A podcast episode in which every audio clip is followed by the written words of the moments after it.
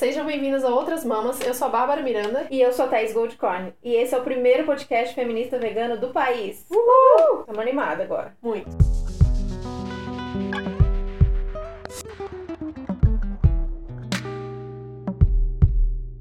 Vagina. Vagina. Xandoca, xoxota, popoca, xota, tchaca, fruto proibido, xana, perereca, xereca, precheca, chonga, tixé, chimbica, periquita, boceta, flor da mulher, vulva. Faltou alguma palavra? Vocês já pararam para pensar como que a gente tem tanto desconforto em falar esses nomes? O corpo feminino ainda é um tabu. A gente não foi ensinada para gostar e nem conhecer ele. Muito pelo contrário, né? A gente foi ensinada a achar feio, sujo, uhum. errado. É, mais um presentinho do patriarcado pra gente. Que com muito esforço a gente tá aqui, vamos quebrando dia a dia. E aí, para esclarecer aqui, vamos começar com a pergunta básica. Todo mundo sabe que vulva é uma coisa e vagina é outra, né? É importante pra gente começar esse episódio. Vulva é a parte externa que a gente vê e aprende que é a perereca e tal. Vagina é a parte interna mesmo, do canal vaginal e todas as coisas adjacentes aí. A gente vai especificar mais durante o episódio, mas por enquanto é isso aí, só pra esclarecer mesmo. E pega o espelhinho. Pega o espelhinho. Pega o espelhinho pra ouvir esse episódio. É, a Thaís falando sobre como que a gente acha feio, sujo, errado falar de vagina. E a gente vive ouvindo os homens falarem do pênis dele, de comparar tamanho de pênis, etc. E eu lembrei que tem um vídeo no BuzzFeed, eu vou deixar no, no, no link do Medium, né, do nosso blog, fica aí a dica para vocês entrarem de novo no nosso blog, que é um vídeo de mulheres agindo como os homens fazem com a vagina, como se fosse o pênis, né? Então elas ficam repetindo o tempo inteiro a palavra vagina durante o vídeo e rindo disso como se fosse a coisa mais engraçada do mundo, assim Uma como os homens fazem. Uma dando tapa na outra e vendo vagina em tudo que é lugar, né? Com coisas que parecem vaginas e enfim. E é muito engraçado, é, fica ridículo, você vê o quão é ridículo, você começa a ver quanto, quanto que os homens são ridículos de fazerem isso o tempo inteiro. Mas a gente não veio aqui para falar de comportamento masculino. Isso foi o episódio passado de masculinidade tóxica. Quem quiser ouvir, tá, tá no ar bom já. demais. Muito bom. Então, hoje a gente tem aqui mais uma convidada especial. A gente tá viciada nessa coisa de receber convidados especiais. e hoje a nossa convidada é a Beatriz Sabor, do blog Vulva Política. Quem não conhece, corre no Instagram, corre no blog, que é muito legal. Bem-vinda, Beatriz. Bem se apresenta pra gente. Obrigada. Conta um pouquinho rapidinho da sua história e como que você chegou até aqui. Tá bom. Então, eu tenho o blog, a Vulva Política, e eu escrevo sobre direitos sexuais, ciclos menstruais, sinais de fertilidade, vulvas e, enfim, tudo que está relacionado a isso. É, eu comecei estudando sobre ginecologia autônoma natural, direitos sexuais e reprodutivos em 2015, que foi o ano que eu deixei para trás o anticoncepcional, e desde lá descobri, enfim, venho aprendendo inúmeras coisas muito interessantes que me colocaram num processo de autoconhecimento e empoderamento muito forte. É, eu sou feminista, sou vegana, eu moro em Brasília e atualmente eu sou mestranda em bioética. Eu trabalho sobre direitos sexuais e reprodutivos com a população jovem e sou formada em ciência política. Muito. Muito bom. É, eu acho legal começar falando né, desse histórico de quando que a gente tem, parou, começou a usar pílula, parou de usar pílula. E a minha história, eu acho que é muito parecida com a maioria das mulheres, que é de não ter tido conversa nenhuma dentro de casa sobre isso, né? E minha mãe, ela me levou pro ginecologista, ela falou que eu deveria ir pro ginecologista quando eu já tinha 18 anos, quando ela descobriu que eu estava tendo relações sexuais e minha irmã já estava tendo relações sexuais há dois anos e ela não sabia, né? Então é aquele choque para uma mãe que não consegue falar dessas coisas. E hoje em dia eu não julgo, mas na época eu fiquei com muita raiva, tipo, como assim, agora você está se preocupando com o meu corpo? Uhum. E eu era tímida demais para poder falar qualquer coisa, então foi meio que traumático, assim, não foi uma experiência confortável, não me senti bem. E logo de cara comecei a ter uma pílula e tomei durante quase 10 anos, quase 10 anos, sei lá, uns 8 anos, mas com pausas, porque eu sabia que não fazia muito bem. A única coisa que eu tinha em mente é que eu não podia engravidar de jeito nenhum, então eu fazia pausas muito conscientes, assim, parava dois meses e aí voltava. Eu nem sabia se era bom, eu só fazia, porque eu achava que. Pra ficar mais pra tranquila. ficar mais né? tranquila de que eu não ia ter, sei lá, uma trombose no- durante uma viagem de avião, sabe? Qualquer coisa assim do tipo. Eu não tinha nem ideia da trombose, Eu nem nada do não. tipo. Eu comecei bem cedo, não foi. Eu não comecei a tomar pílula pra não engravidar, o que é bem intenso. Eu tinha nem transava, eu tinha 15 anos. E a gente, minha mãe, a gente assistindo algum desses programas, tipo, sei lá, Note a Note, programas Uhum. Ana Maria, essas- apareceu algum ginecologista que tinha muito esse movimento nessa época, desse ginecologista dizendo que a menstruação era um sangue desnecessário, que o sofrimento da cólica era desnecessário. é, homens, médicos homens. e aí a gente, eu sofria muito de cólica. Desde que eu menstruei, eu menstruei bem cedo, menstruei com 11. Eu tinha cólicas terríveis que me afastavam da escola, que me deixavam bem mal. A gente corria para o hospital para tomar Buscopan na veia. E aí eu e minha mãe, também outra que também não sabia, uhum. também estava descobrindo olhou pra gente, pra mim, pra minha irmã e falou: boa ideia, bora no ginecologista enfiar pílula nessas meninas. Uhum. E foi assim, sem uhum. nenhum, nenhum questionamento de é, né, casos de trombose na família ou qualquer coisa do tipo, comecei a tomar pílula. E eu comecei a tomar pílula, acho que eu comecei com Yasmin, em seguida eu comecei a tomar aquela que era de interromper. Porque como esse, essa história do sangue desnecessário e tal, realmente fixou na minha cabeça. E por muito tempo eu e minha irmã tomamos essa que você, você emenda uma cartela na outra. Eita, nunca tive é. coragem. Sim, eu não tinha. Eu, eu sempre fui muito. Não, não entendia que as coisas aconteciam no meu corpo de alguma maneira. Eu ia pondo qualquer coisa, assim. E qualquer coisa entrava remédios e uhum. drogas e álcool e tudo. Não, eu não tinha essa, uhum. esse cuidado com o meu corpo. Eu não tive carinho pelo meu corpo. E aí eu percebi que teve um momento, foram dois momentos importantes, tanto o feminismo quanto o veganismo, que acho que o veganismo foi uma consequência do feminismo, foram momentos de descortinamento na minha vida, assim, pra fala, nossa, tem alguma coisa aqui que tá, tá errado, que eu tô fazendo no automático. Então eu tomei uhum. pílula por quase 15 anos uhum. também. E aí, primeiro veio esse movimento de parar de tomar pílula, e aí uma coisa vem atrás da outra. Aí você descobre o copinho, e aí muita coisa vem junto, né? E aí você passa a começar a entender seu corpo e gostar dele, né? Gostar não dele, né? E não tô nem falando em aparência, uhum. gostar dos processos, né? É. Você também foi esse processo parecido? Eu comecei a tomar um anticoncepcional de 16 para 17 anos. Eu tinha acabado de começar um namorinho, né? Uhum. E aí minha mãe ficou preocupada e me levou no ginecologista e eu comecei a tomar. E na época, eu ainda sofri muito com isso, mas na época eu tinha muita espinha. Uhum. Muita espinha. Então a ginecologista olhou pra mim, pro meu rosto. Minha mãe falou que eu tava começando um namoro Pronto. anticoncepcional, assim. Resolveu. E eu não tive aquela, né? Olha, tem todos esses aqui. Nada. Nada. Anticoncepcional já deu ali a amostra grátis. Uhum. Saí com quatro caixinhas uhum. de, de anticoncepcional, também o Selene, que depois eu descobri que é um dos mais perigosos. E hum, eu tinha enxaqueca. Ah, Desde criança que eu tinha muitos problemas com dor de cabeça, tinha aquela enxaqueca com muita sensibilidade à luz, ao som. Uhum. Então o anticoncepcional piorou muito. E eu lembro que a ginecologista falou assim: Ah, você tem enxaqueca que sua mãe falou? Assim, vai ficar um pouquinho pior, mas é uhum. melhor tomar do que ter a dor de cabeça de ser mãe adolescente. Uhum. E aí você imagina é, é. uma adolescente pensando isso, né? E assim, tirando essa questão da dor de cabeça, eu comecei a ver que era algo moderno usar anticoncepcional, na Sim. verdade. Uhum. Eu com os meus 16 anos, gente, eu uso pílula porque eu sou muito avançada. Eu sou muito adulta. E assim, muito adulta. Olha só o medicamento que eu uso, né? Eu não uhum. uso essas coisinhas. Então, assim, eu sofri muito com dor de cabeça. Eu não conseguia ligar o anticoncepcional. Eu via o anticoncepcional como uma panaceia mesmo que ia resolver minha pele. Resolveu de fato. Sim, minha pele resolve. Ficou maravilhosa. Pele, pele, cabelo. E eu não, não queria engravidar adolescente.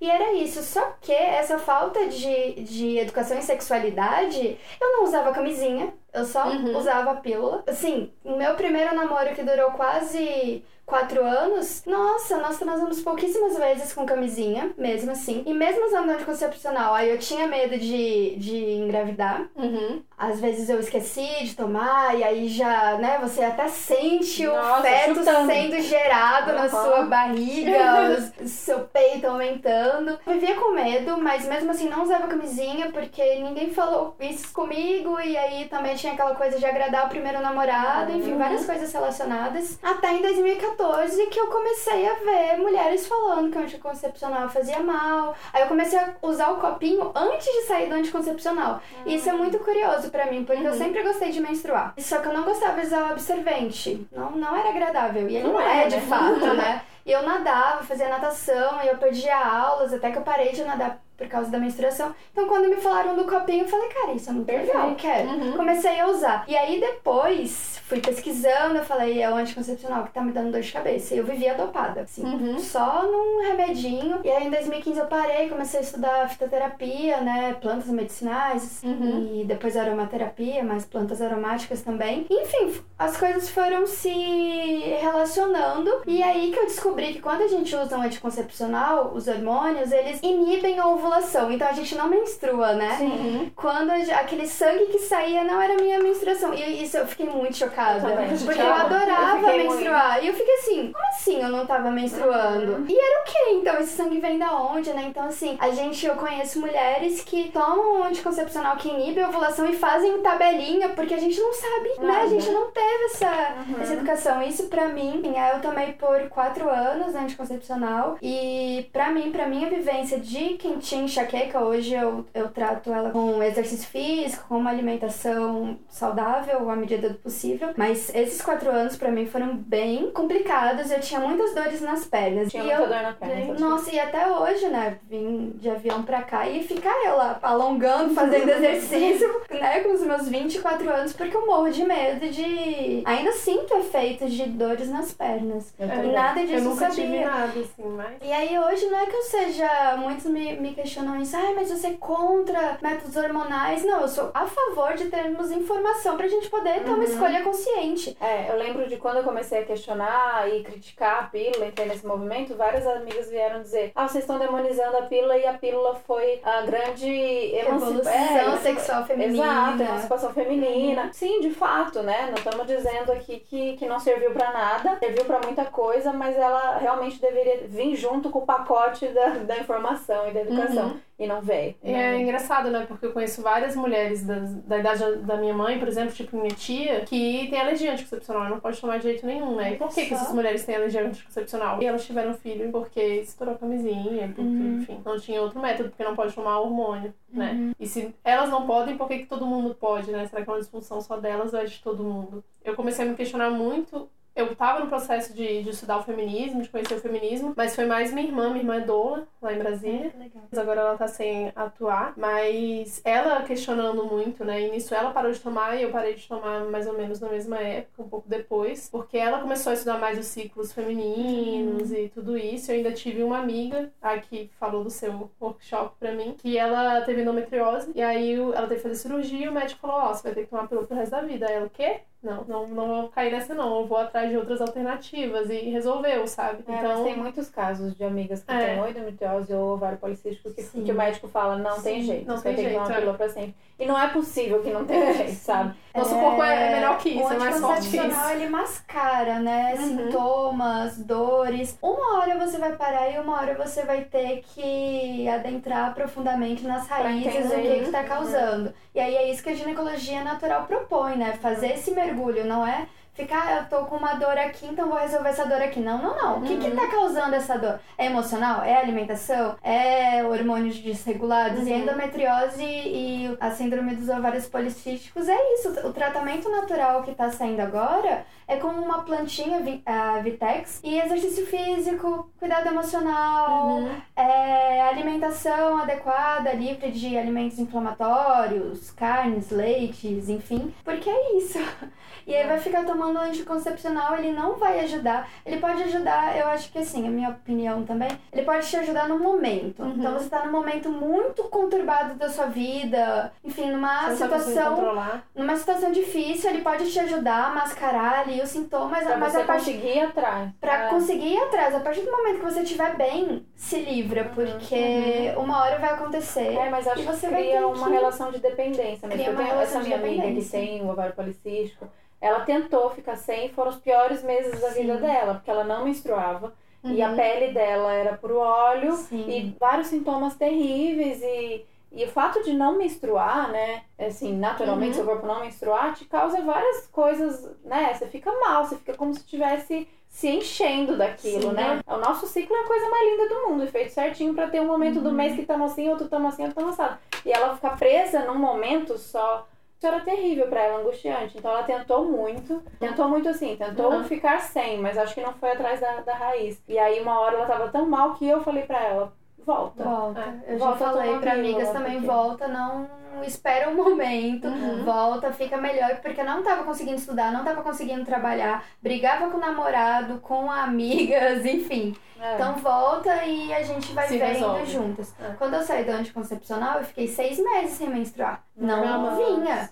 Não vinha. E eu estava num relacionamento e eu ficava, tô grávida, eu fiz desejo. Nossa, o que eu gastei com teste de gravidez?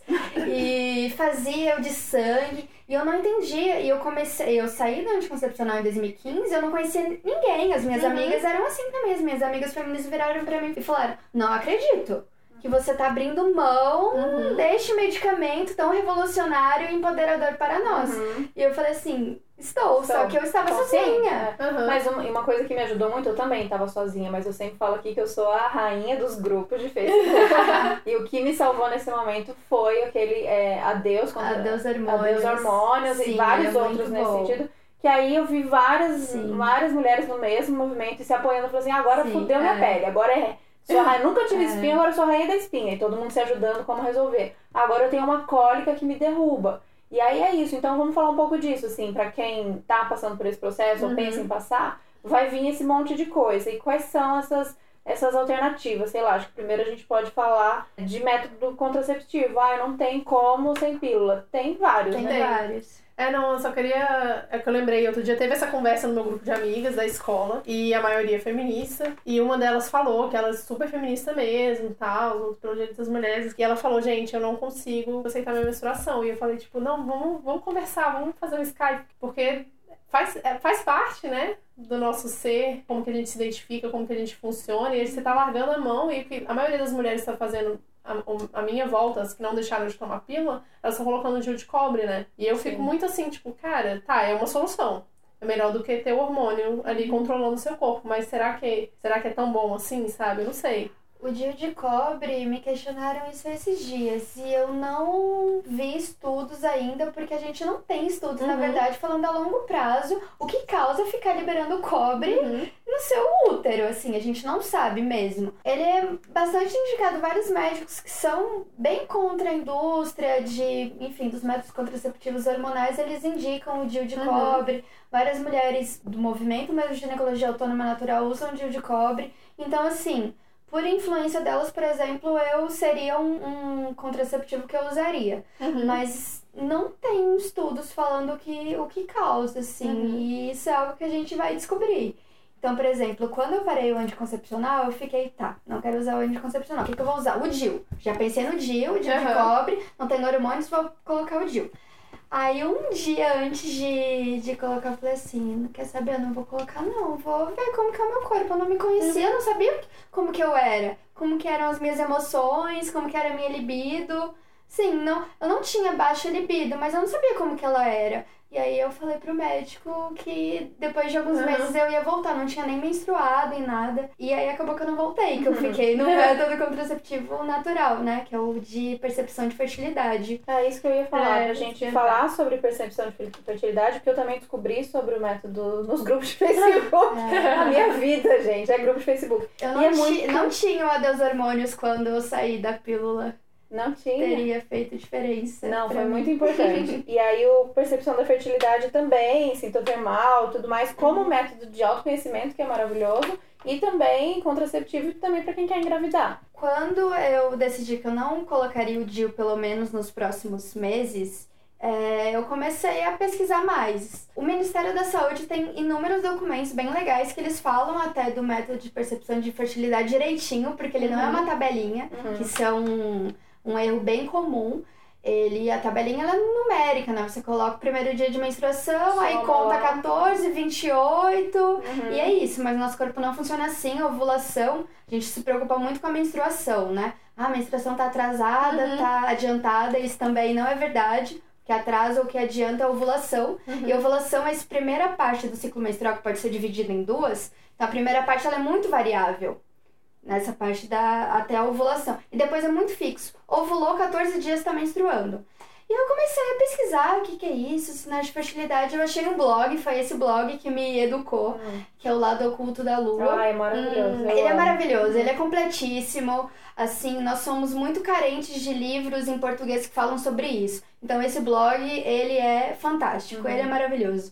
E eu vivia lá. Vivia nesse blog E curiosamente vivi em blogs de mulheres tentantes, que são as mulheres que querem engravidar. Sim. Porque elas sabem de tudo, Hum, tudo. elas sabem gráfico de Uhum. temperatura, elas sabem de muco, elas sabem de posição no colo do útero, então eu só usava pro contrário, eu não queria Uhum. engravidar, então tudo que era pra engravidar eu fazia o contrário. Então eu li tudo que tem no blog do Lado Oculto da Lua, já li, e vivia nesses blogs de tentantes e fui conhecendo meu corpo, analisando. Então peguei um caderno velho e comecei, dia 1. Uhum. Como estou? Ah, estou com dor de cabeça. Eu colocava lá, dor de cabeça. E fui anotando tudo, questão de muco que apareceu depois. Pra minha menstruação, eu fiquei nesses meses sem, sem menstruar. Eu conheci uma mulher que trabalha com ervas pro feminino. Ela me passou algumas ervas e a minha menstruação desceu.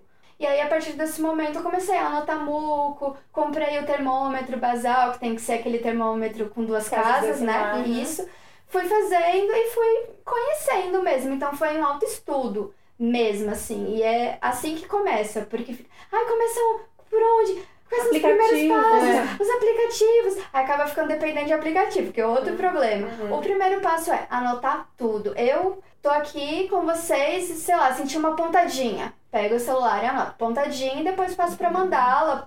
Mas pode ser, eu tenho a mandala, né, o livrinho, mas pode ser um caderninho, Uhum. enfim, o celular pode anotar em aplicativo, mas você tem que ser capaz de reconhecer sinais e falar quando você está fértil ou não. Não é o aplicativo, porque aparece lá.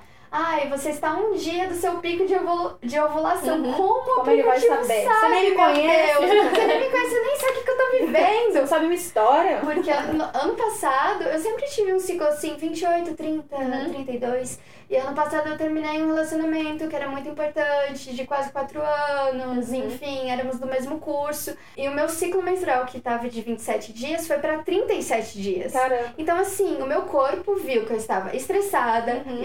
estudando para o processo seletivo do mestrado, dando aula particular, tinha terminado esse relacionamento. Meu corpo falou: cara, ela não tá de boas pra ovular. Quem que essa menina vai atrair? Toda louca, maluca, estressada. Não, vamos empurrando Segura a ovulação a ela. Vamos Uhum. Atrasa aí, atrasa aí. Até o momento que, enfim, eu não estava ainda propícia para ovular, mas tem que vir uma hora.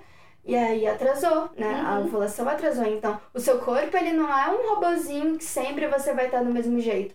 Então, assim, mudança de cidade, Uhum. término de relacionamento, uma prova que, assim, não sei, de algum concurso, de algum processo seletivo que é muito importante pra você, ou algo no trabalho, isso vai influenciar no seu Uhum. ciclo. E hoje o que eu faço em relacionado a isso, no meu mestrado eu tenho muita liberdade de escolher datas de apresentações, eu vou lá na mandala e falo.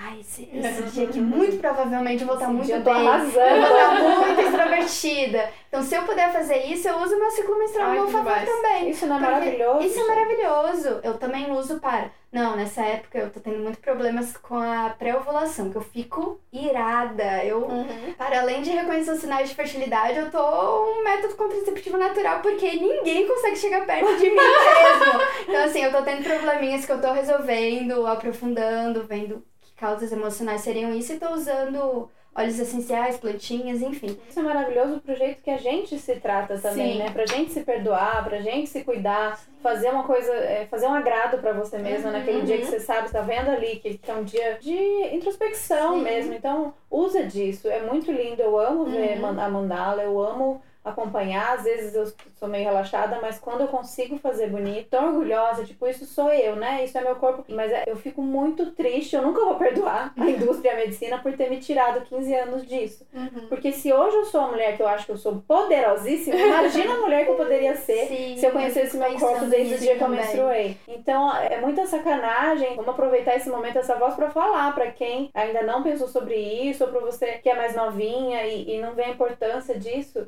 Isso é muito poderoso, né? A gente poder saber o momento que a gente tá, como a gente tá vivendo e como a gente pode usar isso como ferramenta mesmo, né? De marcar reunião, de ficar Uhum. quietinha dentro de casa pra não matar ninguém na rua. De ter um histórico, né? E começar a perceber que Os nós somos padrões. cíclicas. Aham. Nós somos cíclicas. É impressionante. Eu anoto desde 2015. Eu acho que eu sou meio louca de lista, louca de anotar Aham. tudo. Então eu tenho tudo guardadinho Que desde lindo. 2015. Então às vezes eu pego pra olhar. Nossa, é muito, muito claro. parecido, é Uhum. muito claro, né? Assim, isso que eu, que eu recomendo muito, anotar tudo. Mesmo Uhum. que for assim, só uma coisinha. Ai, não quero escrever aquele questão, contar pro diário alguma. Mas só nota. É. Estava desse jeito. Uhum. Estava na, tipo, meu muco, Muco, tal coisa. gente, muco. Cheiro. Eu, eu uso desodorante natural. Nossa, e eu que varia faço. muito. Nossa, varia muito. Tem Muito. dias assim que eu passo, tomei um banho de manhã, passei, voltei pra casa Uhum. 11 horas Tá da noite, perfeito. aham. E outros dias assim que no almoço já tô.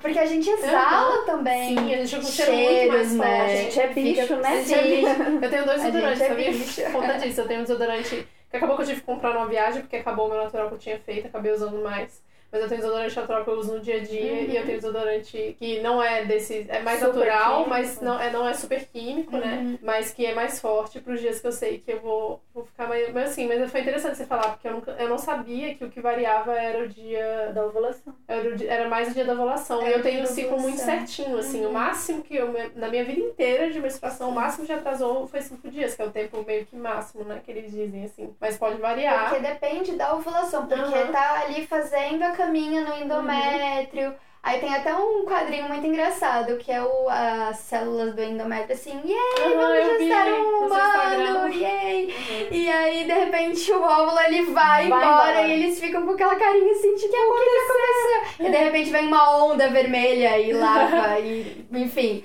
leva eles embora, e aí no outro ciclo eles já estão, vamos gestar um humano. Então, depende da ovulação, né? Por isso que esses 14 dias são muito fixos, Uhum. porque aí já tá. É o processo, sim, já tá. acontece, é. É, aí o que demora mesmo é a quantidade de hormônios pra fazer essa. E aí É, começa tudo de né? novo. E aí começa tudo de novo. Mas é engraçado, como eu tenho. É muito. É quase fixo o meu, né? Uhum. Eu não vejo uma variação tão grande, mas aí não, não varia muito. Não aumenta muito o meu ciclo, nada disso. Máximo dois dias, e olha lá. Mas varia é a libido, é, são os sentimentos, assim. Então esse, esse mês de eleição foi péssimo. Acho que pra todo mundo. E eu acho muito bom, eu sempre falo isso, a gente tem isso como uma força tão grande nossa, né? Essa, essa coisa de ser cíclica e a gente sem poder recomeçar, que eu não sei como é que os homens vivem sem isso. Eles têm também. Eles Eles têm, mas eles não É, percebem. eles né? não Se percebem. a gente demora a gente- Mas, eles vão demorar é. mais uns 150 Mas a anos. mandala, por exemplo, ela pode ser usada pra homens também, Ah, pra é? eles Legal. buscarem o autoconhecimento. Não precisa. Até pra mulheres que usam anticoncepcional, até pra mulheres que não menstruam, até pra mulheres que, enfim, tirar, tiveram que tirar o útero Porque por algum é motivo. cíclico, né? Porque é pra se Mulheres conhecer. Uhum. Exatamente. Então, assim, todo mundo pode usar Uhum. mesmo. Nesse sentido de autoconhecimento, Uhum. porque é necessário. Vinculado ao ciclo menstrual, é mais interessante óbvio, porque né? a gente vê esse o- os hormônios funcionando, né? O estrogênio a progesterona subindo e descendo. Então, pra gente ficar mais claro mesmo. Enfim, qualquer pessoa, homens trans que menstruam ainda também, é muito É, e se curioso. observar e poder parar um pouquinho É. pra se observar Sim. e fazer anotações, é que eu faço, eu, é uma coisa que eu peco, eu não Eu faço fazer. anotações comportamentais. Eu vou, naquela do colo do útero, muco, e a temperatura, durante muito tempo eu fiz, hoje em dia não faço mais porque meu termômetro quebrou. Mas eu, eu, eu pirei na coisa do muco, porque eu fiquei muito encantada. Porque eu- é assim que eu parei de tomar é pílula, incrível. não demorou. Acho que dois, dois, três meses eu já tinha muco e muito claro o Eu meu muco, assim.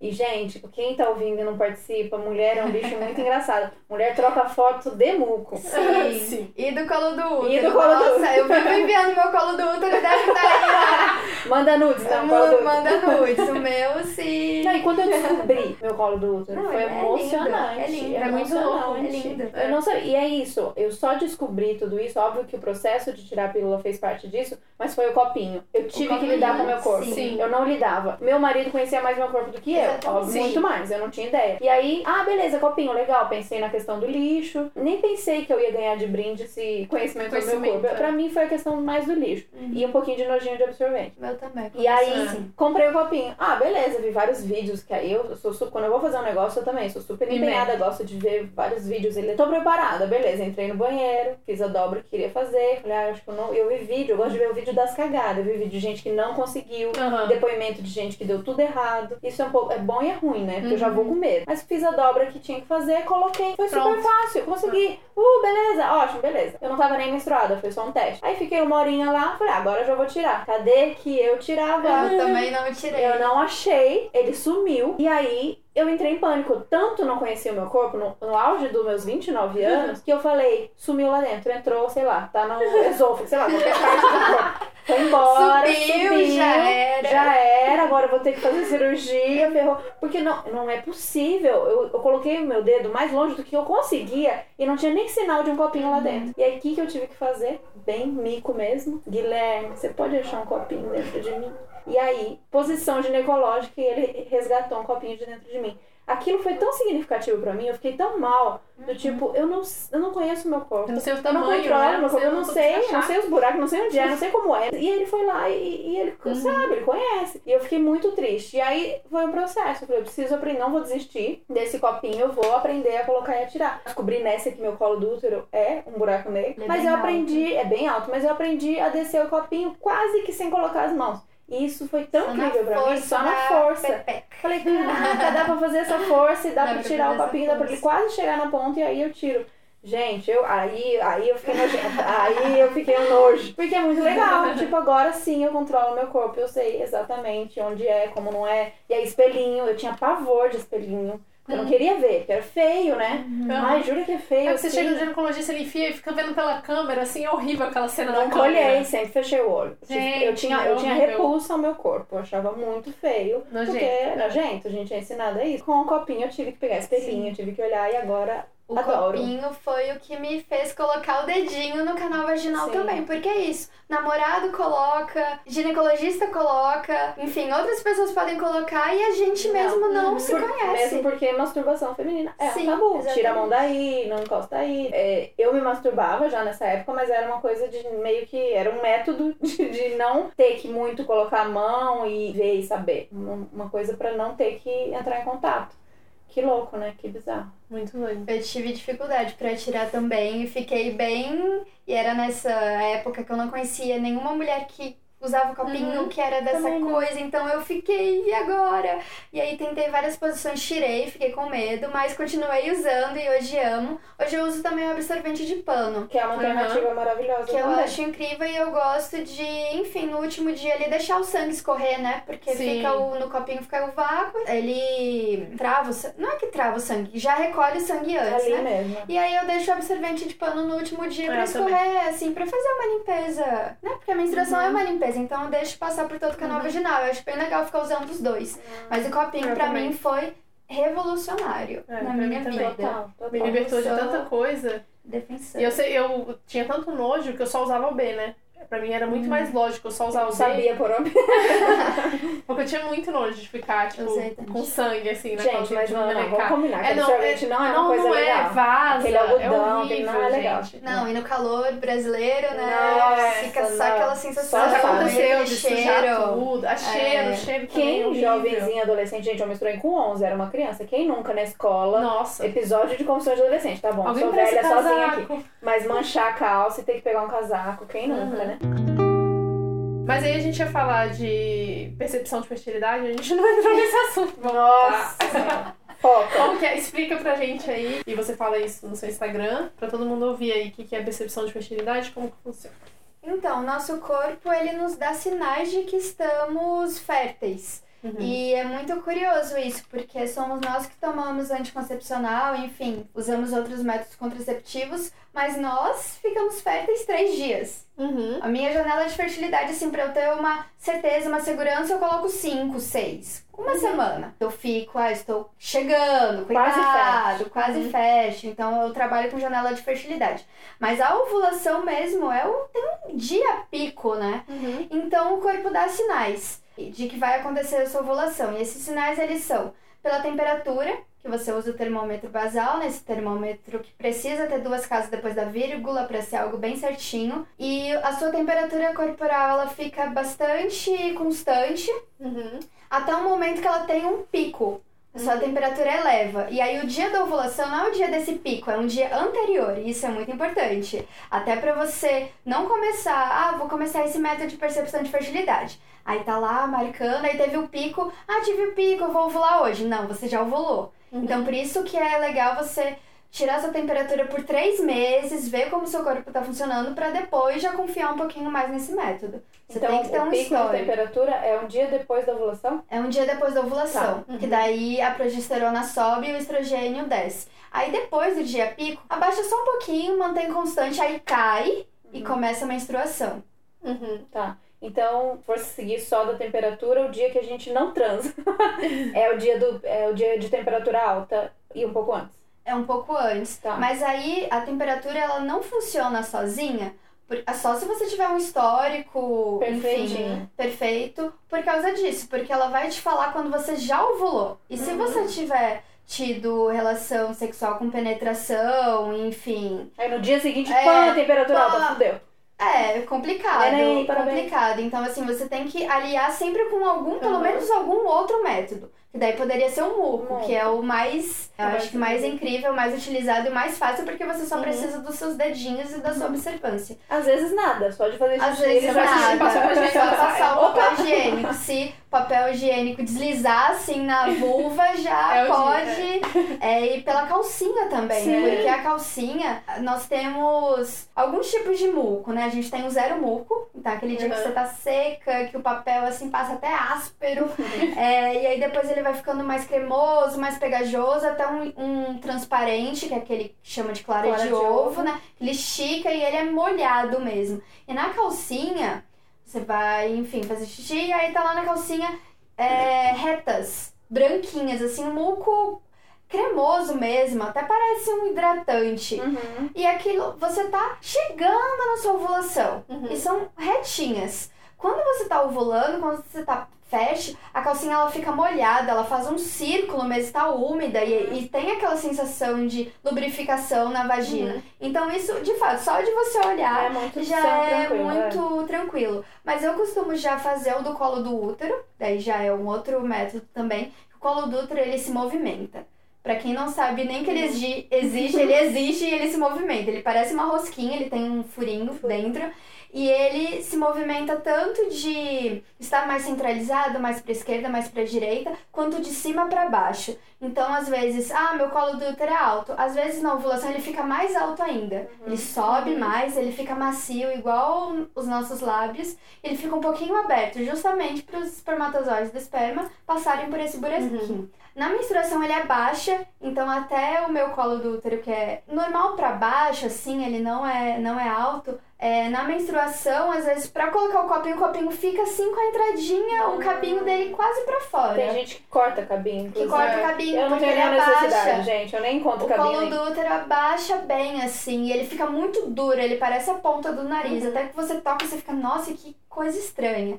E ele dá uma mexida. Na ovulação, ele fica bem centralizado. É assim, na ovulação, ele realmente Ele é pra dar querem certo. que vocês Mirado ali. é viradinho, mas ele tá retinho, abertinho, maciozinho, tá, Pronto. tá pronto. Então são esses três, o muco, a temperatura e o colo do útero. E como que você é, descobre tudo isso? Estudando, né? O Uhum. blog do Lado Oculto da Lua, tem alguns livros. Vai sair agora o Manual Introdutório à Ginecologia Natural da Pabla Pérez, que é chilena. Vai ser uma revolução, porque nós não temos. Uhum. Aqui no Brasil tem um outro que é de comandar esses sinais de fertilidade, mas ele é um livro em inglês, ele é a bíblia do método de percepção de fertilidade. Ele tem 400 páginas, ele é ilustrativo, ele é maravilhoso. Enfim, estudar, saber, né, diferenciar um muco do outro, saber se esse gráfico de temperatura, você consegue fazer o gráfico tanto na mão quanto tem aplicativos. Uhum. Como o Kindara, que ele não fala se, ah, você está fértil. Não, você coloca a temperatura e ele forma o gráfico, você tem que saber identificar o gráfico. Sim. Uhum. E o do colo do útero, que é com o dedo. Ou também fazendo já um autoexame pelo espéculo vaginal. Fala espéculo, Eu já treino. já treme, já fica tensa, já dá aquela contraída na vagina. E eu faço também, não diariamente, mas às vezes assim, quando eu percebo que eu tô ficando fértil, eu gosto de fazer o exame também, o autoexame, pra ver pelos meus olhos e documentar, tirar uma foto do meu colo do útero de quando ele é fértil. Que fica aquele muco bem transparente, assim, você consegue ver mesmo que a textura dele é daquela forma. Pra mim foi maravilhoso, porque quando eu fazia em consultório ginecológico, primeiro que eu não sabia o que era aquilo. Era ou de plástico ou aquele metal gelado, Uhum. que era introduzido de qualquer jeito, naquela posição horrorosa com as pernas Você abertas num tá negócio tensa, gelado. constrangida. E aí in- introduz, você tá com medo, o que que acontece? Você contrai a sua vagina, Pronto, vai doer, vai ser incômodo. Em casa você vai colocando no seu jeito. Ai, tá doendo agora, eu não quero fazer, deixa pra outra forma, sabe? Às vezes eu vejo muito isso, assim. Já eu quero fazer o autoexame, uhum. aí começa a doer. Não, eu vou até o final porque a Bia faz e ela consegue. Gente, não, não precisa, sabe? Nós já somos tão violentados. Eu mesmo com relação ao copinho, né? Tem Sim. gente que gerou uma frustração que não consegue usar o copinho, não então, consegue calma, colocar. Calma, não precisa agora. de é. Pano, vê a calcinha, calcinha absorvente. Exato. Tenta outra forma. Pra mim, o autoexame não é pra te machucar, é pra ser incrível, pra você olhar e ver, cara, isso aqui pra mim é uma ferramenta de empoderamento. Não me uhum. machuca mais, não foi feito pra me machucar. Uhum. Foi pra eu ver no espelho com a minha lanterninha ou com o celular, depois tirar uma foto que como o meu colo do útero ele se movimenta, como é lindo. A primeira vez que eu vi, eu fiquei apaixonada. Eu falei assim, uhum, é a coisa mais também. fofa que eu já vi na vida. e ele é rosinha, e ele é bonitinho. Enfim, então eu uso o autoexame é, vinculado ao sinais de fertilidade uhum. e pra ver se tá tudo bem. Então, se tem algum caroço, se tem algum micro, microcorte como é que tá esse muco, como que tá a secreção, a gente secreta não só muco fecha, mas, enfim, uhum. secreções vaginais Sim. mesmo, lubrificação também. Então eu gosto de dar uma olhada, até quando a gente tá com candidíase, bem no começo, assim, quando eu comecei a fazer o autoexame, uhum. e a candidíase, ela deixa a parede vaginal toda branca, é um leite talhado, estranho, uhum. assim, a, o colo do útero também fica. Então é legal para identificar. Eu faço bastante, adoro fazer o autoexame mesmo, me conhecer. E quando eu faço em, em consultório ginecológico, já não tem mais esse constrangimento, eu já sei como é. Às vezes eu peço pra colocar. Falo assim, não, eu já eu Pode sei. Deixar. Mexer uhum. com espéculo, posso colocar? Ou mesmo se não saiba, fala pra ginecologista, pro ginecologista te orientar. Uhum. Ah, você vai colocar dessa forma, agora você vai girar pra tirar o espéculo sempre aberto, né? Porque pra não te machucar, ele sai mesmo. Uhum. Não precisa fechar dentro, até não é recomendado. E sempre que eu marco uma consulta ginecológica, um dia antes eu olho o colo do útero. Falo, ó, uhum. das minhas percepções tá tudo bem. Vamos ver o que, que um profissional da saúde fala. Porque é importante. Quando a gente fala uhum. de ginecologia autônoma, e eu fiquei com tanta raiva de ginecologista por ter, enfim, me enganado em uhum. questão de anticoncepcional, por não ter falado de camisinha, por não ter me educado mesmo, que era coisa para ser da escola, da Sim. família também que eu fiquei assim, ai, ginecologia autônoma, eu vou virar autônoma, eu não preciso mais deles. E o que aconteceu foi o contrário. Eu vou nas consultas hoje com voz. Já vou falando, olha, menstruei tal dia, eu tô tendo esses sintomas, o meu muco é assim, e eu fiz o exame do colo do útero ontem, pra mim tá tudo bem, vamos ver se tá tudo bem? Uhum. E aí tem esse diálogo, é. né? Porque de fato eles estudaram cinco anos, fizeram residência, não foi algo que eu fiz. Uhum. Mas tem que ter essa relação mesmo de escuta ativa. E eu falo, ah, não usa anticoncepcional e eu não vou usar. E se uhum, você não respeitar isso, e se você não respeitar isso, eu vou em outra profissional. Tudo bem? Uhum. Né? Porque precisa, a gente muito precisa. legal a gente falar disso, que é muito parecido com o que a gente fala em todas as outras questões. Que a gente fala em alimentação natural, Sim. veganismo, que a gente se liberta de uma coisa que a gente acha que a gente precisava, né? Óbvio que a gente precisa de médico, mas a gente não precisa ser completamente refém, refém é, dessa informação e confiar cegamente. Então você foi lá, Exatamente. o médico falou, você tá com isso. Conhece seu corpo, né? ninguém uhum. melhor do que você para conhecer seu corpo. Exatamente. Então a gente falou desse desconforto. Eu tinha muito pânico de ginecologista. E eu lembro que as mulheres da família me disseram nessas primeiras vezes que eu fui para ginecologista que o bom era ir ginecologista homem. Porque eles sim que não conheciam o nosso sim, corpo e é tal. Muito... E tinha esse papo e eu, na minha cabeça já não fazia sentido, mas as mulheres da família estavam falando, eu cheguei uhum. a obedecer, mas logo eu falei, não, não eu faz sentido consegui. nenhum pra mim. E aí comecei em mulheres, mas eu só quebrei essa relação de ter pânico de ginecologista ou não gostar, achar ruim, quando eu conheci aqui em São Paulo o coletivo feminista de sexualidade. Sim, pra quem não conhece, eu acho que em outras cidades talvez tenham algumas uhum. iniciativas uhum. parecidas. Aqui tem o coletivo que é muito legal, são médicas é, é, totalmente humanas e elas são feministas, e é isso, você família, chega lá, médica de família.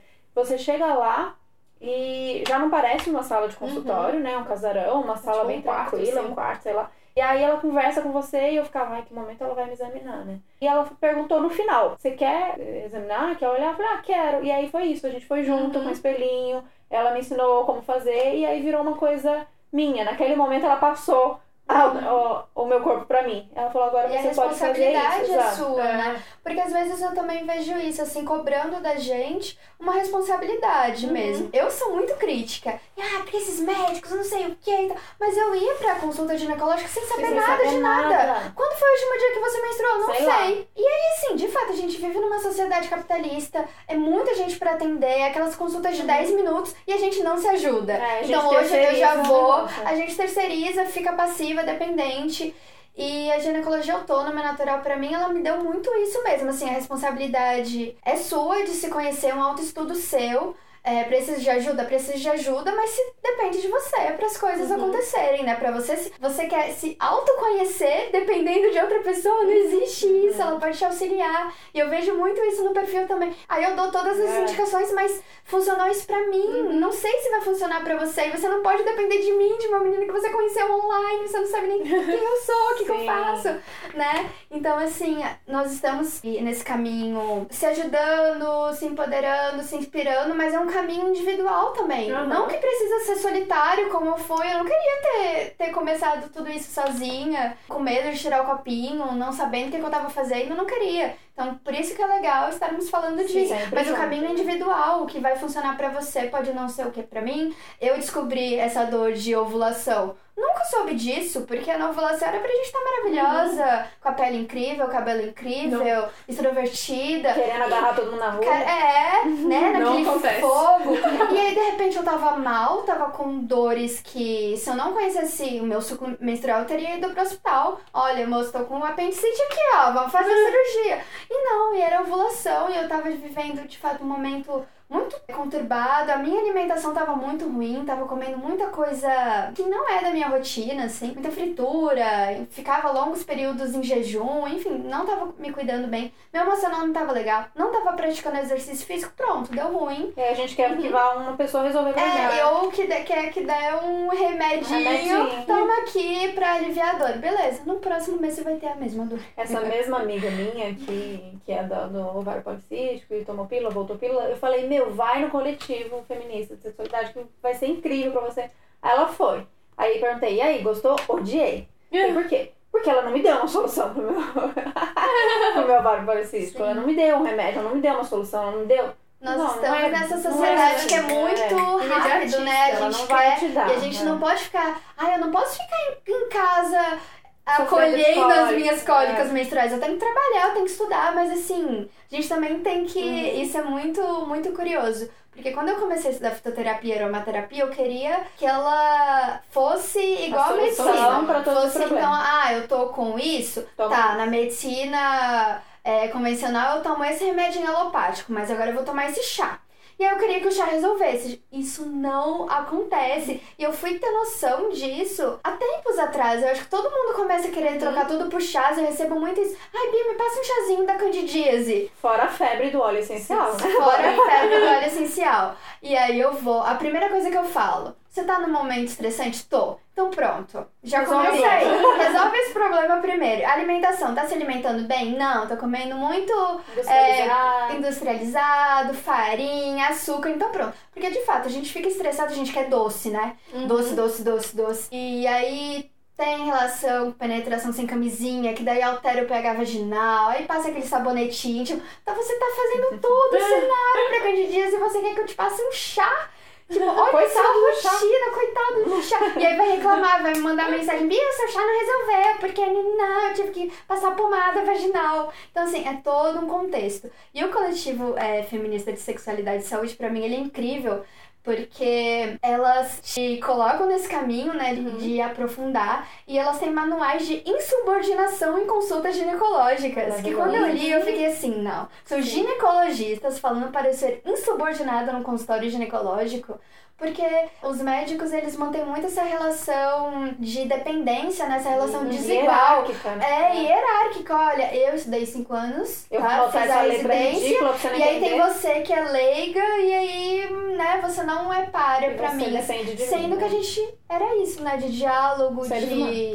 né? Uhum. Exatamente. E aí elas têm esse manual de insubordinação que é pra você ir lá já conhecendo o seu corpo, ou querendo aprender, Uhum.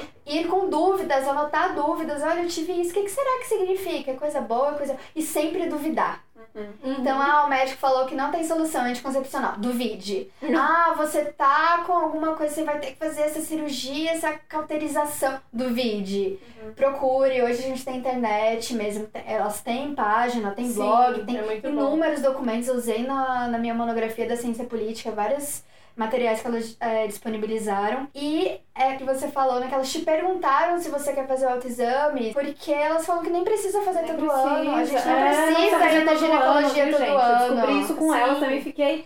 Então, ano não Eu dei, eu dei tchau, tava tudo bem, falei, beijo, até ano que vem. Ela, me erra, que ano que vem. É, Mas É, ela falou comigo. Tchau, Você tem quantos anos? Eu falei É. 29. Ela, Daqui não, três daqui anos. uns três anos. É, três anos. E isso não é delas, né? Isso já é Uhum. protocolo. Aqui, aqui, geralmente, plano de saúde, ou as pessoas querem te manter ali, né? Ou Uhum. seja consulta particular, claro. Mas de qualquer maneira, ou a inform- desinformação dos próprios médicos, ou alguma maneira estranha de te manter ali. Então, essa coisa de ter que ir sempre, vários retornos, e voltar todo ano pra fazer exame. Cara, o exame é, é, é para ser tranquilo, mas também não precisa, né? Fazer Não. sempre, se tá tudo bem. Se você fez, se você tá numa certa idade, fez uma vez, fez outra, depois, daqui três anos você volta a fazer. Eu não fui esse ano e eu não pretendo, assim, só se for realmente sentir que precisar e tal, aquelas transvaginal, aqueles Nossa. negócios. Aquilo é um absurdo. E é, assim, muito por conta de plano de saúde. A gente fala, ah, tô pagando esse negócio, mas vou lá. É. E faz mal pra gente. A gente nem sabe o que é aquilo, né? Fica colocando uma máquina Não, é estranha. É estranho. é estranho. Não. Então não precisa.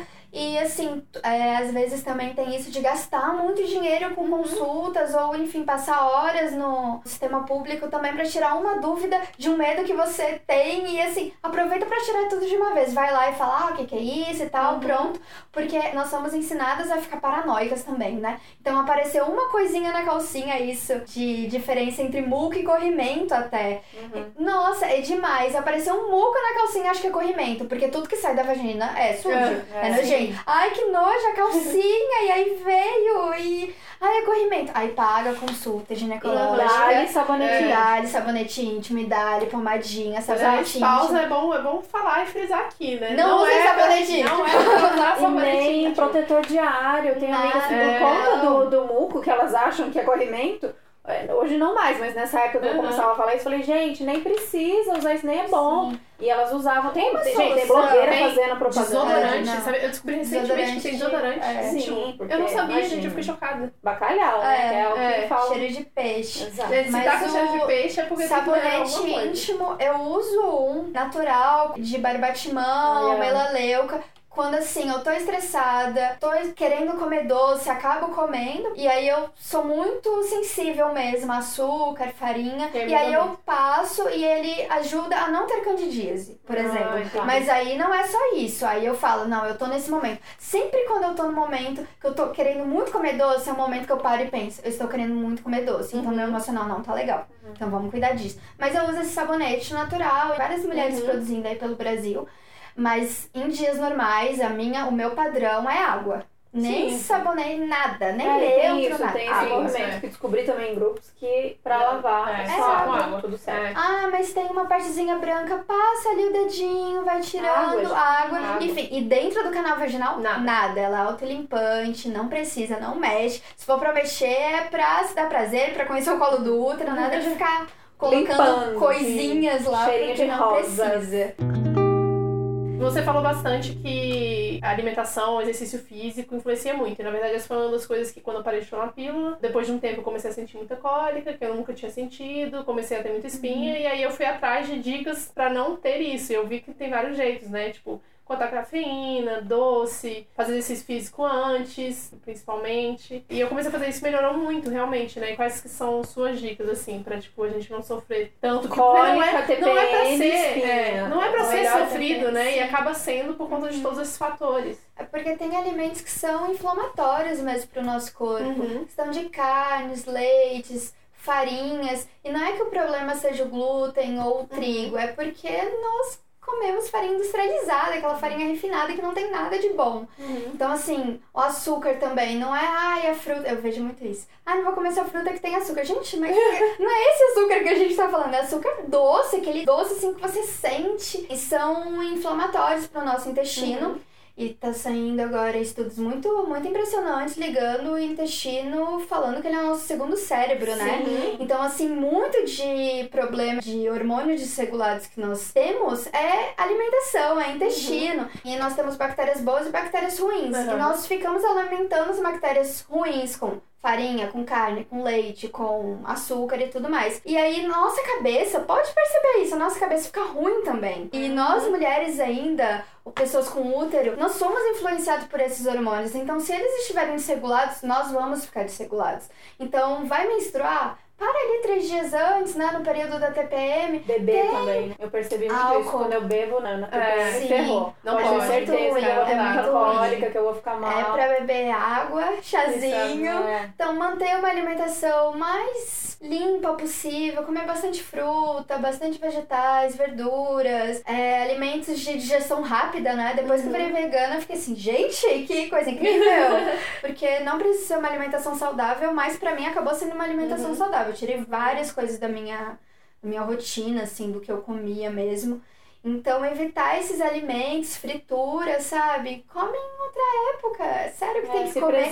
Ou assim, dias. come pouquinho, né? Porque às vezes também come aquele monte de coisa. Sim. Pra que isso? Come. Não é pra ficar evitando também, morrendo. Mas depois que ferrou, depois que a cólica tá instaurada, tem alguma coisa pra ajudar ali? Eu faço alguns chás e algumas massagens. E eu uso Uhum. óleos essenciais, né? Alguma gotinha. Eu gosto muito do gerânio, de salve esclareia. Eu mexo com isso, então eu tenho em casa. Eles não são óleos de preço muito acessível. O óleo essencial não é acessível porque utiliza Gente, é muita, muita planta, tonelada. Uhum. Pra gente Toneladas usar e pingando toneladas. loucamente. Sim, até quando eu falo sobre isso, assim, gente, é uma gota, sabe? Então eu passo, eu faço uma massagenzinha no baixo Chá de, ventre. de folha de amora, me ajuda bastante. É, me ajuda também bastante. Aquele óleo de prímula Uhum. também me ajudou bastante com cólicas, mas eu sempre tive uma pré-menstruação muito tranquila. Uhum. Eu acho que também tem muito a ver por eu sempre ter gostado de menstruar. É o momento que eu aguardo. Eu gosto. Eu fico Uhum. Ansiosa. por ansiosa, assim, por esse momento. Agora Mas é, você me falou lua. isso, agora eu fiquei pensando, será que é, essas partes ruins têm a ver com o fato da gente não aceitar o processo? Porque eu tenho algumas amigas, algumas mulheres já me escreveram que detestam a menstruação, Uhum. aqueles dias, e, e não- gostam não só do processo de menstruar, como da questão do feminino mesmo, o feminino machucado. Acho que passa muito por isso, daí Pra mim, esses... hoje tem, assim, Uhum. do- e do que eu tô percebendo é exatamente isso. A mulher que chega pra mim, ai, eu odeio isso, não sei o que eu queria ter nascido homem, é muito mais fácil. Tem cólica. É impressionante, é impressionante. Se você leva E numa não só boa... cólica, como todos esses problemas mais sérios que a gente é, falou, de policístico. policísticos, endometriose. Então tem que também ver se tem algum fundo emocional. E mesmo se não odiar e tudo mais, nós carregamos memórias uterinas, assim. Hum. Gente, eu era muito cética, eu não acreditava em nada de memórias uterinas. eu acredito assim, porque quando a nossa avó estava gestando a nossa mãe, o nosso óvulo que daria vida já existia. Porque Ai. a gente nasce Isso foi pesado agora. a gente nasce com todos os óvulos que teremos ao longo da Aham, vida. sim. Então está a sua avó grávida, a sua mãe lá feto e o seu óvulo bem pequenininho lá. Então eu acreditava nisso. Nós, de fato, né, carregamos esses genes e tudo mais. Mas hoje, assim, que eu tô muito mais holística, muito mais dando é, importância pro meu emocional, eu carrego memórias uterinas mesmo de medo da minha mãe, medo da minha avó. Então, até a ginecologia natural fala muito isso, né? Que você tem que olhar para sua ancestralidade. O que, que a sua bisavó, o que, que a sua avó, o que, que sua mãe passaram, para você conseguir uma linha, se você quiser ser mãe ou não, mais saudável, de quebra de padrões. Eu fiz uma limpeza do sangue menstrual de 40 Eu quero dias. fazer isso, eu vi isso, eu quero muito fazer isso, eu quero que muito Eu fazer fiz isso. uma limpeza de sangue menstrual, foram 40 dias, com uma alimentação limpa. Porque essa alimentação sem carne, sem leite, tudo mais te deixa mais centrada. E então tiraram tudo: álcool, cigarro, não podia é, gozar dentro, várias dessas coisas, açúcar, cafeína, nada de estimulante. Foram 40 dias. Confesso que foi. Sim, tem que estar eu não sabia preparada, tem que estar Eu preparada. Eu acho que Mulheres você, postou sobre foi. isso, então foi que eu vi. Mulheres veganas têm mais facilidade, porque tira tá tudo de origem É. animal. Eu já, desde 2016, eu tinha compulsão por açúcar. Uhum. Assim, eu passava longos períodos sem comer e quando eu comia era açúcar. Então, desde 2016 eu vinha reduzindo açúcar. O glúten pegou, cara. O pãozinho. Nossa. Eu fiquei assim, e agora eu como o quê? E aí, enfim, comi macarrão de arroz, comi biscoito de arroz. Mas foram 40 dias tomando chás, um litro de chá. É, nós usamos o alho, ingeria o dentinho de alho, cortava igual comprimido. Depois foi a da carqueja, que na medicina chinesa tá ligado com o fígado, que é onde tá armazenada a raiva. E eu tava pra entrar no meu período fértil. Eu falei, pronto, é agora. Eu vou ficar irada, eu vou brigar com todo mundo. Mexe comigo, não! Eu fiquei assim, avisando pras pessoas desse jeito. E foi um momento mais tranquilo, porque a carqueja de fato me limpou. Sério, eu passei assim 10 dias Quem que pode orientar a fazer isso? Como que é? Então, são terapeutas menstruais. Tá. Quem me orientou foi a Carol e quem orientou a Carol foi a Janaína. Depois eu posso passar o contato delas passar, pra porque eu acho que vocês. um monte de gente vai querer. E nós temos um grupo, né, no WhatsApp, que a gente vai trocando ideias. Nós podemos nos orientar também. Então eu já fiz, eu posso orientar. Enfim, Ai, são me quatro orienta. ervas, né? Fora a carqueja, depois a cavalinha, que mexe com o rim, que é o medo. E foi o momento mais sofrido da- dessa limpeza. E eu tava sem falar com a minha mãe, a gente tinha brigado, a gente tava um mês sem se falar. E a gente voltou a se falar no último dia da cavalinha. Que eu comecei a fazer essa limpeza porque eu queria resolver coisas com a minha mãe. E eu, cara, eu preciso resolver isso, eu não posso viver mais com Uhum. isso. E a Carol falou assim, Bia, você tá achando que vai mexer só com você, que você vai se livrar dessas coisas? Pode ter certeza que você vai mexer com a sua mãe e vai mexer com a sua avó. Ah, minha avó faleceu. Pode ter certeza que ela vai ser mexida no plano astral também. E eu, cética do jeito que eu sou, tá bem, não, eu só quero fazer isso pra me livrar, não quero passar isso pra minha filha, não. Olha, olha, mexeu com mamãe, mexeu com mamãe e a gente voltou a se falar no último dia da cavalinha. Que maravilhoso. Legal. E aí depois foi a Artemisa, né? Que é a erva do Nossa, útero, do feminino, assim. Então foram 10 dias de reestruturação, porque passei 10 dias ali da cavalinha mexendo e tendo muitos sonhos e enfim. E depois a Artemisia foi pra me reestruturar, voltar. E depois você pode ficar mais um tempo nessa dieta, sem fazer o uso do chás, pra fazer medicinas com sangue menstrual. Que daí já é, né? Tem mulheres assim que nível. ficam. "Ah, Como assim medicinas com sangue menstrual? Então a gente fez remedinhos. Tiveram mulheres que quiseram passar, sentiram vontade de passar, porque você tá com seu sangue mais limpo, né? Você não tá usando hormônios, você tá com uma alimentação mais indicada possível, seu emocional foi todo trabalhado, então seu sangue tá perfeito. Uhum. Então fazer rituais com ele, medicina, é, a gente fez cristais de sangue. Que legal. É legal. maravilhoso. Eu recomendo, assim, pra todo mundo. Os homens podem fazer também, eles podem trocar artemisia pelo poejo. Uhum. E que trabalha também Nossa, é, que o massa. sistema legal. deles. E, não, a questão de alimentação, eu percebo muito como ela influencia no meu emocional Uhum. mesmo. Eu fiz várias. Acabou que eu fiz uma outra, uma outra quinzena de purificação que também foi tirando Aham. sal, foi tirando. Nanana. E eu fui ficando muito mais centrada, assim. Eu conseguia ver as coisas de forma mais clara. Pra mim foi extraordinário Aham. mesmo. Que legal. Massa. Todo mundo aí já fazer, vamos fazer Sim. um grupão pra gente fazer junto e se apoiar. Foi. Mas e aí, precisa, precisa estar de férias? Não, podemos, podemos Dá pra falar. É muito de compartilhar, né? Eu compartilhava muito com a Legal. Carol. Ela me mandava, assim, mensagens. E aí, Bia, bom dia, como que você tá? Eu, ai, eu tive um sonho muito triste. E a gente se trocava, porque não tem muito que orientar, assim. É isso, você tem que seguir essa dieta, É, tomar essa esses orientação chás. dos- dos E a orientação de, olha, tá acontecendo isso comigo. O que, que será que significa a gente pensar juntas? Legal. Legal. né, de sonhos, de nossa, hoje eu me senti muito incrível, eu consegui resolver várias questões. Isso foi algo que o criar a vulva política, esse perfil pra mim foi incrível. Falam, ah, você ensina muito pra gente. Cara, eu aprendo muito mais com vocês, pode ter certeza. Porque essa troca de, às vezes eu recebo uma mensagem que eu nunca tinha parado pra pensar e falo, é mesmo, isso faz sentido. Nossa, Então a muito gente legal. trabalha juntas, né? Então a orientação é mais nesse sentido. Tá, Pra você não se tá sentir junto. sozinho. Ah, e pra legal. se apoiar, porque não é fácil ficar 40 dias. Você, ah, 40 dias. Não é fácil. Vai tirando Pra as é. coisas, Pra é vai tirando açúcar, Tem- tem. vai tirando farinha, vai tirando álcool. Enfim, quem fuma vai Pra sentir. mim, álcool acho que tá fácil. Eu tenho, eu tenho me libertado Uhum. dessa, dessa Mas dependência. tá ali com uma mas- amiga faz muita. É, sabe? vamos, Legal, ó, quem, quem se interessou já escreve pra gente, É, que eu tô super inteirada. Vamos montar o grupão. Mas a gente vai falar de prazer. Vamos. De prazer. É, a gente falou muito da, da pílula e da menstruação, eu acho que isso vai muito, no, e do nosso corpo, vai muito na questão do prazer. A pílula também tirou a minha libido, mas na verdade eu nem, não achava que tinha tirado, porque eu não sabia Não como era. É, eu também não sabia como era. É, E porque eu comecei a, a minha vida sexual já tomando pílula, então pra mim tava tudo certo. E quando a gente é jovem é tudo muito mais certo.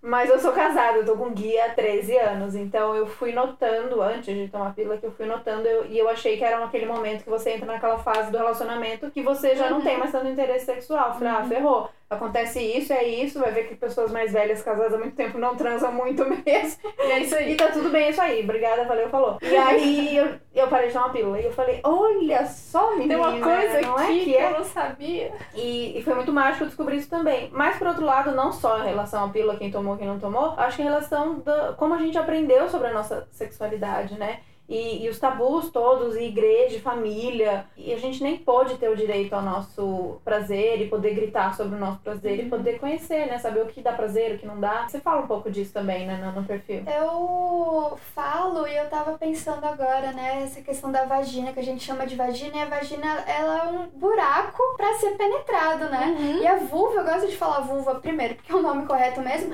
mas toda ela me dá prazer, assim. Eu- enfim, eu tenho prazer em outras partes do meu corpo, mas falando dessa, dessa região, o clitóris, que você acha que é uma pontinha Uhum, e ele é, é um todo gigante. algo, né? Então, assim, ter visto essa minha região como um todo, não só um Uhum. buraco, né, que fica ali colocando o dedo em outras outras coisas, mas me Uhum. dando prazer em outras áreas foi muito incrível mesmo. Foi uma das primeiras coisas que quando eu comecei a me conhecer, eu falei, ah, vou Explorar. explorar. e é muito aqui. incrível, né, de movimentos, qual movimento que você gosta e como você consegue passar isso para um relacionamento Uhum. também. Porque você vai, tem a sua primeira vez e é algo meio, né, que nós somos ensinados assim com a pornografia, que é outra coisa Sim. difícil. E aí faz aquilo lá, aquele movimento, entra e sai e você não sabe. Sente nada. Não sente nada. Né? Ou vezes às sente vezes dor. só dor, né? Não, Principalmente incômodo na primeira. fica. Mas o que diabo é importante é, o isso? quê? Dar prazer cara. prazer. aquele- E, e dar prazer pro cara é o quê? É o, é o gozar. gozar. Então o, Exatamente. o objetivo ali é aquele cara E gozar. muitas mulheres não gozam com penetração. A maioria, né? A maioria. E aí fica naquela, ah, eu não consigo. Claro, você não tá nem sendo estimulada, né? Então a questão de sexualidade que eu falo muito no perfil, porque eu gosto muito de falar de autonomia, é de não só pegar o espelhinho, mas também de se tocar, de ver o que, que você gosta, de o que, que você não gosta, e de você conseguir falar isso. Porque é muito engraçado. Eu fico muito. Cara, você está se relacionando com uma pessoa e vocês não conseguem conversar sobre sexo. Sim, é E, bizarro. e- e é com tudo. Você não consegue conversar sobre método contraceptivo, porque o homem ele pode te ajudar. Ele pode, se o seu namorado acorda feliz, como é o meu, que acorda todo alegre às 7 horas da Deus manhã. Eu tô comprando meu, meu termômetro, tá chegando, que eu quero voltar a tirar a temperatura. quero voltar ele que vai colocar a temperatura, já é responsabilidade dele Isso. Então, assim, a gente não fala nem sobre métodos contraceptivos, a gente não fala sobre se testar com Uhum. infecções sexualmente transmissíveis, a gente não fala nem sobre dar prazer. É aquilo lá, é aquele penetração, aquela brincadeira Acabou. louca e acabou. E é isso. Então, assim, a gente tem que falar, né? A gente tá, já tá nesse movimento. E acho que é um né? pouco que a gente falou de terceirizar, Terceir- resolver nossos Uhum. problemas Sim. pros médicos, terceirizar nosso E prazer pro outra outro coisa, também. e também tem isso. Ai, o meu namorado é muito ruim, ele não consegue me dar prazer. Gente, mas a gente consegue? tá. Você tem que conseguir se dar. Você tá co- conseguindo se dar prazer e você tá conseguindo explicar pra ele como que você gosta? Porque às vezes também, gente, é um outro corpo, você é Uhum. um outro indivíduo. Como que ele vai saber tudo também, né? Eu gosto muito de puxar a responsabilidade pra gente. Uhum. Tanto nessa questão de médico, quanto de, ai, ele é muito ruim, eu vou terminar o namoro porque eu não consigo gostar. Mas você, você tá ajudando, porque vocês estão numa relação Uhum. de É, acho que tem isso do, do, do machismo, do patriarcado, porque os caras, eles, no Também geral, sim, são focados no pau deles e no prazer deles. Então eles nem sabem que. é, Que a gente não tem- muita que é coisa. diferente, Não que sabem muita coisa. que a gente sabem funciona muita coisa, diferente, que a gente né? funciona diferente. tem- é, é, isso. A gente vai até indicar algumas pessoas que já falaram sobre isso. Hoje eu tenho um vídeo muito bom Nossa, sobre isso. maravilhoso. No dia do sexo desse ano, É. lançou esse vídeo. É muito maravilhoso. É. E aí a gente fica tentando. é, aqui que somos três mulheres hétero, ou pelo menos em relacionamentos hétero, e tem esse, esse estudo, não sei se é um estudo se chegamos a essa conclusão, que mulheres lésbicas são muito mais felizes nesse sentido sexual, né? Porque elas mais prazer. exploram muito mais, né? Porque cada uma tem uma percepção diferente do corpo, cada uma tem, sente prazer em uma parte diferente e elas vão se conhecer e se explorar. É, e acho, que, e acho que aí, exatamente, por serem duas mulheres, não tem ninguém aí que vai ficar nessa loucura do eu, eu, eu, meu pau, meu uhum. pau, meu pau, né? E aí você quer o quê? Óbvio que a gente tem que ser responsável pelo nosso prazer, mas a gente também quer ser responsável, Sim. não responsável, mas ajudar no prazer do outro. Então, acho que uma das coisas primeiras aí de dica fica da gente se conhecer, a gente entender o que dá prazer pra gente, não sofrer com essa coisa do tipo, eu não gosto com penetração, tá tudo bem, você e a maioria. Eu sei, é, muita gente. E é isso que você falou, explorar todas as outras regiões, entender o que, que te dá prazer e qual é a necessidade exatamente de gozar em todos os uhum. momentos, em todas as uhum. assim, né? Meio que dividir isso, isso o que, é prazer. também, porque nós estamos falando muito de orgasmo, né? A gente tá tendo essa abertura da sexualidade feminina e aí às vezes fica uma obrigação, né? É, que você uhum. tem que gozar Sim. e tem que atingir o orgasmo e aí fica mais te culpando por não estar tá conseguindo. Uhum. Mas assim, pra mim é muito emocional. Se eu tô num dia que eu tô péssima, não vai demorar mais, minha uhum. cabeça tá voando, tô pensando em outras coisas. Sim. Então assim, quero fazer isso? Não, eu quero dormir, eu quero descansar eu quero comer bem, quero dormir, eu não quero. É importante falar isso, né? Explicar. Porque fica muito mesmo essa. Tem uma Você coisa tem de. Nesse, nessas relações hétero, né? De pensar em cabeça de homem, cabeça de mulher, a gente fica muito na. O homem é sexual uhum. e a mulher já não é mais romântica, não sei. Como se isso tivesse nascido com a gente, como se Sim. isso fosse biológico. A gente não parou pra pensar nas construções. Eu vi, eu não sei se é no vídeo da Jojo ou no Mamilos, que o Mamilos também tem um episódio sobre isso. Não, não, esse exemplo que assim, o homem, ele foi criado para pensar sexo o dia todo. Então esse homem é, pensa nesse casal já, sei lá, 30 anos, tá cada um no seu trampo o dia inteiro. Esse homem o dia inteiro no grupo dele de WhatsApp é o quê? É bunda. É, é, é xoxota, é peru. Que. É não sei o quê, foi é. mamilos. É o dia inteiro. E eles, eles ficam brincando sobre isso, falando sobre isso. A mulher o quê? Você Nem falamos. né? Nem falamos é. no geral. Tamo lá tranquilo, falando, pensando nas contas da casa, fora isso que já falamos aqui, da sobrecarga e tudo mais. Aí chega em casa, você tá lá lavando uma louça. O cara chega, te encosta e quer te comer ali naquele momento. Não. E você tá com a cabecinha toda da morte da bezerra. Não. Mas por quê? Porque a mulher não tem muito interesse, a mulher é fria e uhum. o cara é super sexual. Não, porque o cara veio trabalhando isso é. a vida inteira e o dia inteiro. Então o homem tem todos os estímulos possíveis e a gente não tem tem alguma coisa errada aí, Sim, né? A conta não vai bater. Então, as duas coisas. Acho que nem o homens tem que ser super, é, mega hipersexualizados, porque também é uma frustração quando não são. Uhum. Né? O homem que nega couro, né? Que eles falam. Tipo, ah, saiu uma menina mó dando mole e o cara não quis, simplesmente porque não quis. Sim. Isso é uma prisão pra eles. Sim. E pra gente também o contrário, do tipo, a gente nem é estimulada, então muito provavelmente a gente naquele momento não vai ter interesse. Precisa montar uhum. todo um cenário perfeito, Sim. a casa precisa estar tá limpa, precisa ter uma música, precisa ter um clima, você precisa estar tá desligada de tudo Sim. pro negócio acontecer melhor, sabe? É, tem uma, uma série na Netflix que chama Explicando, uhum. tem um episódio sobre orgasmo feminino. Conta, começa com uma menina contando a história de que ela nunca tinha tido orgasmo, ela com 20 e poucos anos, sei lá. E aí elas vão fazer um podcast pra ela ir atrás de pessoas que nunca tiveram orgasmo. Esse é o, esse é o nome do podcast, Eu Nunca Tive Orgasmo. Nossa. E esse episódio é genial, porque ela fala, ela vai contando a trajetória dela, encontrando com outras pessoas, tentando entender mais sobre a sexualidade e buscando ela mesma entender até o dia que ela tem. Ela fala, ah, hoje em dia eu tenho, assim, eu, né, me masturbo antes de sair de casa pra ir pro trabalho e tô feliz, sabe? Uhum. Tipo, não de uma forma banalizada, mas que ela realmente aprendeu a se conhecer. E eu acho muito legal a gente ver isso, porque é muito é muito tabu, né? Tipo, como assim não pode se masturbar? A geração do meu pai mesmo, tipo, é totalmente recriminado masturbação, sabe? Todo mundo faz, mas é recriminado. E assim, tem muitas histórias que a gente vai vendo, enfim, né? De quando a gente era criança, que tem um momento quando a gente é criança que a gente começa a descobrir o corpo, de se tocar, às vezes toca ali a a vulva e tudo mais, e sente um prazerzinho, né? uhum. né? E aí já, tipo, tira a mão daí, não faz aí. isso. Uhum. Então, até quando fala de educação em sexualidade, é com crianças, com pré-adolescentes, é de não recriminar dessa forma, porque é muito violento. É para explicar, olha, é prazeroso mesmo, você vai desenvolver isso, mas só faz em casa, em um ambiente seguro, não deixa ninguém fazer isso, é mais para proteger essa uhum. criança. Porque a gente vai descobrindo o nosso corpo. Eu lembrei disso porque o ele não é, tá falando sobre. É, ele tá falando sobre um livro, né, de educação em sexualidade, e eu comprei esse livro pra ver o que, que, que, era aquilo, né? E é muito mais sobre mostrando pra. Primeiro que é pra unidade de 11 a 15 anos, né? Pra uhum. criança, do jeito que ele fala, porque ele fala que parece que é pra 3 anos, né? Uhum. E aí explicando como que funciona, como que engravida, como que é o pintinho, como a coisas que todo mundo deveria saber. É, e que na verdade, além de tudo, nem, na escola. nem estava no Mac, né? Não, é, não, isso é fake news, enfim, é mentira. Mas o livro é super legal, ele é super educativo. Uhum. E também tem aquela série na Netflix, Big Mouth, Aham. que é Sim. maravilhosa. E assim, será que eu conto? É um spoiler. Acho que sim. É, na segunda temporada aparece o Mago da Vergonha, que é muito comum mesmo na gente, assim, de Uhum. ai, você tá se masturbando, tá conhecendo seu corpo, nem às vezes. Enfim, sentindo um prazerzinho. E aí você fica envergonhada com aquilo. E ele aparece, e a segunda temporada inteira ele aparecendo, aterrorizando os pré-adolescentes ali, adolescentes, falando: Ah, você se masturba, você é sujo, você é um tarado, não sei o quê. Porque a série ela é bem. Vocês já assistiram? Ela é bem explícita, assim, bem. Não, eu só vi o trechinho que você colocou. no Mas aparece o Mago da Vergonha muito nesse sentido mesmo, aquele conservador, mais religioso, tira a mão daí. E tem uma cena dessa, que é uma das personagens brincando com um bichinho e sentindo um prazerzinho, e a mãe dela fala isso. Ah, você tá se conhecendo, mas só faz isso em casa, tá? Não faz isso em locais abertos, é pra ser o seu momento, quietinha. Então, trabalhar isso, né? Primeiro como proteção, mas sem recriminar. Eu acho isso muito importante, até por isso que eu, a minha, minha dissertação é sobre população jovem, né? De como a gente trabalha a educação e sexualidade, dependendo da faixa etária.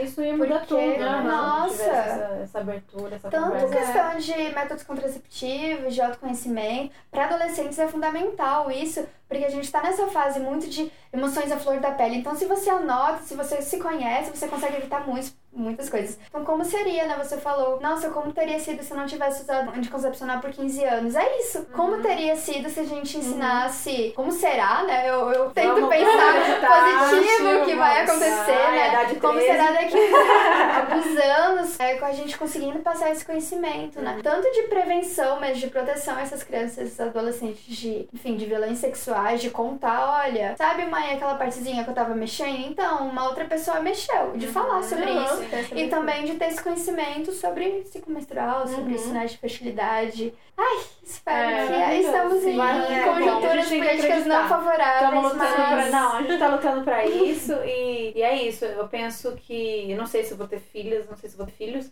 mas se eu tiver uma filha, eu quero que ela tenha esse direito de poder é, aprender sobre o corpo Tem dela. autonomia. E não ter vergonha do corpo dela, né? Não ter essa repulsa de falar sobre, poder falar, poder ficar, ter essa conversa que a gente teve aqui, ter essa conversa com Uhum. 14, com 15, com 17, com 18. Eu acredito. Sim, Esse é o Brasil também. que eu quero. Mesma coisa, o Brasil que eu quero.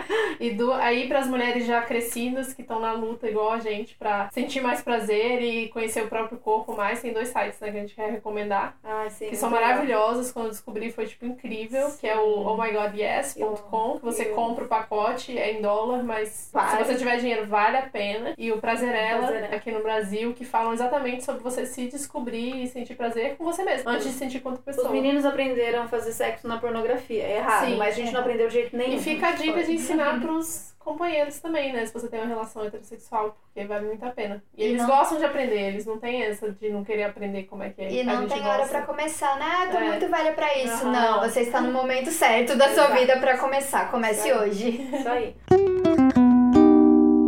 Ai, adorei muito. Também. Tinha que ter uns 3, 4 episódios sobre esse tema. Adoramos. Obrigada, obrigada mesmo. Obrigada. É, Obrigada. Veio aqui gravar com a gente. A gente adora Muito receber feliz. convidadas. Então, mais uma vez, se vocês têm dicas é, de convidadas, a mesma Bia, quiser falar alguém, a gente é, tá louco pra falar de assuntos diversos. Eu sei que no momento a gente só quer falar de política, mas é importante, eu acho que esse é um tema importante pra gente falar da gente, da E gente é um se cuidar. político, né? Exato, É uma política. A gente quer falar de eleição, mas a gente tem que se Sim. cuidar, a gente estar bem, a gente tem que estar forte, é pra enfrentar tudo que vem por aí. Então, é isso. Conta pra gente o que vocês acharam nas nossas redes, no blog, no Instagram, no Twitter. Eu amo o Twitter agora. Também. Descobriu o Twitter, descobriu o mundo agora. Ai, E um. pra quem não conhece ainda, nosso Apoia-se também vai lá, dá uma força pra no gente continuar. É muito importante pra gente, é, tanto em relação ao nosso tempo aqui dedicado Uhum. ao podcast, quanto às tecnologias, aquela que não sabe nem o que é, né? De tão... É. Mas tudo que a gente precisa é muita coisa pra fazer o podcast Sim, acontecer. e a gente vai começar com as lives no mês que vem. Então, Pra agradecer, fica pra a gente tá agradecer. pedindo pra galera é. aparecer, mas já apareceu uma galera. Essa Sim. galera que tá dando muita força, muito obrigada pra quem já tá lá. Então, se você quiser participar dessas lives, é só ajudar a gente no apoia tem um valor mínimo na, pra poder participar. Qualquer valor já tá valendo, tá bom? É isso aí. Até o próximo. Obrigada, Valeu. Até o próximo. Tchau, tchau. A Jade 13.